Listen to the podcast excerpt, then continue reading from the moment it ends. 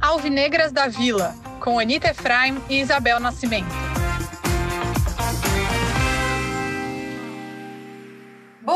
Dia, boa tarde, boa noite para você que é torcedor, torcedora do Santos Futebol Clube. Se você está vendo a gente com imagens, já sabe que temos um convidado mais do que especial, mais especial do que Isabel Nascimento, mas vou começar dando um oi para ela. Tudo bem com você, Isabel Nascimento?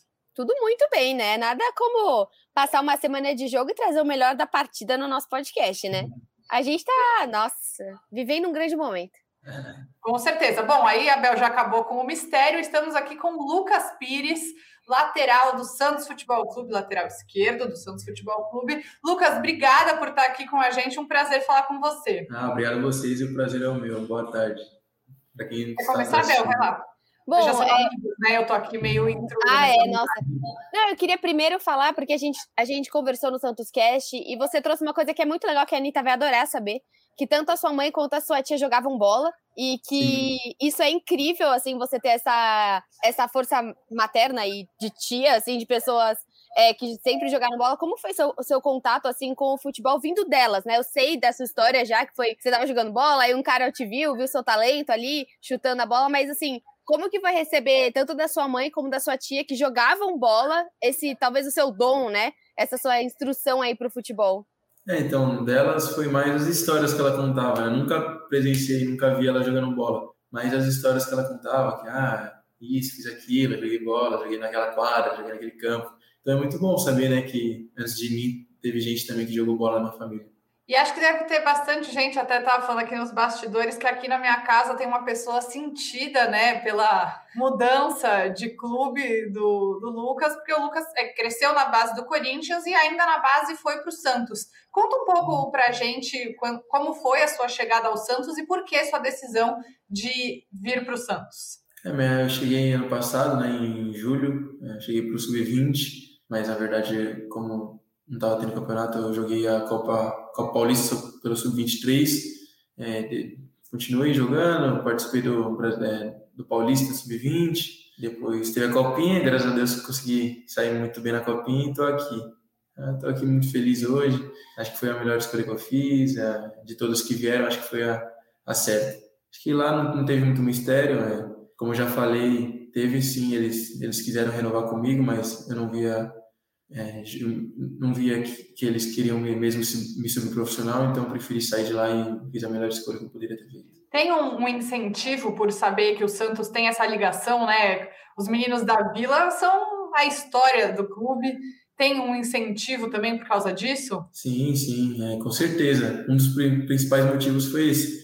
Saber que aqui se sobe bastante meninos da Vila, então falei, ah, vou para lá, quem sabe né, eu posso posso subir e ajudar. E aconteceu, graças a Deus. E assim, você fala, você veio de um outro time gigante também, né? Que passou por. Você passou muitos anos lá, com certeza aprendeu demais. Mas essa questão do Santos de trazer os meninos é, com mais rapidez, até a torcida acaba tendo mais paciência. Você acha que falta? Tenho certeza que você fala com outros jogadores de outros clubes, de outras bases. Você acha que é uma relação diferente mesmo no Santos? Existe uma paciência maior? Ou você acha que é simplesmente é, os outros clubes ainda precisam aprender demais com a necessidade que a base pode trazer e a prioridade que a base tem que ser para o clube, assim? Acho que se o menino está se destacando na base, acho que está dando passo a mais, a mais aqui na, ele pode dar na base, acho que tem que subir sim, acho que aprende, é, amadurece bem mais rápido, estando no profissional, treinando com, com, caras bem mais experientes, mas acho que também depende do menino, acho que não, não pode subir para a cabeça dele, ah, tenho 15, 16 anos já estou profissional, não, tem que saber, ah, estou aqui, estou para pegar aprendizado, experiência, então acho que vai de cada clube, vai de cada atleta, acho que não falo que outros estejam errados, é, mas acho que é uma vantagem para o Santos ter sim os meninos da Vila, porque muitos jogos se resolvem com os meninos da Vila, então acho que é uma, uma grande experiência para a gente que sobe e para torcedor também. Acho que eles falam: não, acabou de subir, se erra um passe, se erra alguma coisa. Acho que eles têm mais paciência com a gente. O terceiro gol desse último jogo que o diga, né? Uma jogada ali sua com o Barbosa que encontrou o gol perfeito do Angulo para virar o jogo e dar um alívio ali para o torcedor para quem estava na vila, foi louco. acho que essa, essa mistura né, de, de caras mais, mais experientes com a gente mais novo, acho que a gente corre um pouco mais, eles passam mais experiência para a gente, se a gente está correndo errado, eles avisam a gente. Acho que é muito boa essa troca de experiência. E assim, você comentou do fato de também entender o menino, né? É, como você vê também esses meninos que às vezes acontece isso no Santos, 15, 16 anos, como foi o Ângelo, né? Porque, querendo ou não, você teve uma experiência que o Ângelo nunca vai ter. Chegar numa final de, da maior, do maior campeonato é, de juniores, assim, isso também é muito engrandecedor para você, para o Juan, para o Lucas Barbosa. Eu acho que você faria diferente, talvez se você tivesse subido com 16 anos, subido com 17 anos, a maturidade é outra, né? Acho que é, deve ser muito complicado para um clube saber quem ele sobe nesse momento, né? Por isso que eu falei que depende de cada, de cada atleta, cada clube acha que faz o que deve fazer. Eu acho que, para mim, eu subi no momento certo. Acho que eu estava experiente da, da, da base, que eu fiz a base, achei que o próximo passo era mesmo o profissional. E para muitos meninos que só precocemente, assim, acho que fala assim, nossa, subi profissional, qual é o meu próximo passo que eu tenho que fazer agora? Eu não, como eu já sabia que já tinha um pouco de experiência, um pouco a mais, uns três anos a mais que, por exemplo, o Ângelo, que subiu com 15, 16 anos, acho que de vez em quando pode faltar isso com algum atleta, uma experiência a mais, ser um pouquinho mais cascudo, mesmo sendo de é, competições de base. É, eu acho que deu para ver isso, inclusive, nas cobranças de pênalti contra nossa, eu falei exatamente isso na segunda-feira, porque assim, ah, foi cobrando só. pênalti, Barbosa cobrando pênalti, é um negócio do Piauí, incrível. do Piauí, né? Que o Pires e o Barbosa cobraram pênalti muito bem, e é o que a gente até conversou, né, Bel? Acho que a gente chegou a falar isso no podcast mesmo, né? De vocês terem a experiência de, por exemplo, ter decidido contra a Ferroviária na Copinha já esse ano nos pênaltis, né? Tinha uma pressão, tinha torcida no estádio, então é, acho que dá para ver que isso é um diferencial mesmo para vocês. Assim, acho que, óbvio, né? Não estou aqui de jeito nenhum menosprezando talentos como o Ângelo, o Kaique, que ajudam muito o Santos, que eu admiro demais, mas eu acho que dá para ver em campo uma diferença mesmo da idade, né? Para você e para o Barbosa, por exemplo, que já tem mais de 20 anos, enquanto eles ainda são é, mais novos. E em relação a isso, Pires, eu queria te perguntar do preparo psicológico, né? Você passou por todas as etapas, você completou seus ciclos e você subiu para o profissional. Mas ainda assim tem uma diferença muito grande, né? Entre você ser um atleta da base e você ser um atleta do time profissional. Psicologicamente, como você é, se preparou e continua se preparando para viver esse momento profissional da sua carreira? Então, como eu fiz toda a base completa de cada categoria, categoria, acho que o preparo veio nesses anos, sabe? Não foi, tipo, a minha primeira decisão de, de, de, de final foi no, profissional já direto. A minha primeira semifinal foi no profissional. No, no clássico, difícil foi no profissional. Acho que eu já tive isso na base. Mesmo sendo campeonato de base, já é um, um peso. Participar de uma final de copinha, participar de uma semi, com pênaltis tudo isso. Então, eu já tive isso antes de subir profissional. E quando eu subi profissional, eu já estava mais tranquilo, porque eu já tinha passado por tudo aquilo. E falando de psicológico também, como que é o psicológico para encarar hoje, né? Você está jogando um final de semana brasileiro, meio de semana sul-americana. A gente conversando essa semana no Santos Cast, você trouxe o fato de ser um jogo mais duro sul-americano. Normalmente tem vários outros países, da Argentina, Colômbia, assim, que é um jogo mais pesado, é um jogo de mais até agressivo. Como que é assim, o, psicológico antes de, por exemplo, essa semana? Tudo bem que a gente vai encarar o Curitiba duas vezes, mas assim, você encara um brasileiro, encara o Curitiba e o mesmo perfil que você acabou de encarar um time equatoriano. Como que é a preparação, assim, para esses jogos, que são campeonatos muito diferentes, né? Acho que em todos os campeonatos são... A preparação é a mesma. Acho que vai de cada jogador também a preparação. A minha preparação, eu estou 100% focado em independente da competição, se é Copa do Brasil, brasileiro, sul-americana mas acho que a gente jogando o Campeonato Sul-Americano, acho que eles batem um pouco mais, enrolam um pouco mais o jogo. Então acho que a gente tem que se concentrar um pouco mais psicologicamente, para não cair na pressão deles, para não começar a bater neles, é, não tentar ficar segurando o jogo também. A gente tem que fazer o nosso jogo. Então acho que nisso a gente tem que se concentrar um pouquinho mais, é, para eles não, não ganhar vantagem na, malandragem deles. Eu queria que você comentasse sobre um jogo específico que acho que foi muito marcante, talvez tenha sido o grande jogo que o torcedor olhou para você e falou: putz, esse menino não pode sair mais do time. Que foi o jogo contra o Corinthians. Foi um jogo, o Campeonato Paulista no geral foi muito difícil e esse talvez tenha sido o melhor jogo que a gente viu do Santos. Queria que você falasse sobre esse jogo, é, como você se preparou para estar tá ali. Acho que é muito difícil. Eu nunca estive nesse lugar, obviamente, mas deve ser muito difícil jogar um clássico na arena do rival, lotado. Eu já fui a alguns jogos na arena do Corinthians e sei que é assim ensurdecedor estar lá. É, eu queria que você contasse um pouco também, já que foi de lá que você veio, como foi a sua preparação para esse jogo e a sua motivação é, para ter jogado tão bem e acho que dá para dizer se definido como titular do time do Santos naquele momento. Sim, aquele jogo acho que foi o mais importante para mim, né? foi tipo meu, meu boas-vindas, né? Tipo, então eu estava muito tranquilo, vou falar para você que eu estava muito tranquilo, sabia que se eu entrasse eu ia dar meu máximo e ia fazer a mesma coisa como, como eu fazia na base. Sim, era um clássico contra o meu ex-time na casa deles lotada, mas eu estava bem tranquilo, sabia se, se, que se eu entrasse ia dar meu máximo, estava bem de boa e não, não senti pressão porque estava na casa deles. Acho que como eu joguei 13 anos lá, sabia como era a torcida, sabia como que eles também são apaixonados como é aqui, então estava bem de boa e foi de boa para mim. Eu acho que é Bel, muito... eu quero acordar assim nos meus dias. Você tem uma coisa muito importante para fazer, eu quero acordar sendo Lucas Pires, que isso? Não, claro, claro que eu fiquei um pouquinho tipo, ansioso, assim, mas quando eu entro em campo, esquece. Não, mas isso é muito bom, não é uma crítica, é um elogio. Eu tô não, e, e, ele falou também que a família dele é também ensurdecedora na vila, né? Que às vezes ele, fala, ele falou que ele vai cobrar o escanteio e que daí ele ouve, né? Tem a sua, tem sua sogra também, acho que a sogra do Marcos Leonardo é, também é, grita é. pra caramba. E como que é na, tia, na vila, né? Tia, Não, eles gritam demais, jogo todo, pô. Aí eu vou bater o escanteio que é lá perto do, do setor que eles ficam. E aí dá para escutar, que eu vou bem de frente assim para eles. Aí dá para escutar, gritando, fica em pé, engraçado. E falando de torcida, né, eu queria que você falasse um pouquinho até da importância dessa da, da Vila Belmiro cheia, né? A gente viu na última partida, a Anitta tava lá morrendo do coração na última partida, que foi realmente uma partida bem, bem intensa, né? A importância da, da, é, ataque cardíaco no torcedor ali no, no pênalti e tudo que a gente, tudo que a gente passou. Mas até para ser também um incentivo, um recado pro torcedor, né? Para continuar aí na Vila Belmiro, porque eu tenho certeza que muda completamente para vocês ter uma Vila Belmiro cheia, né?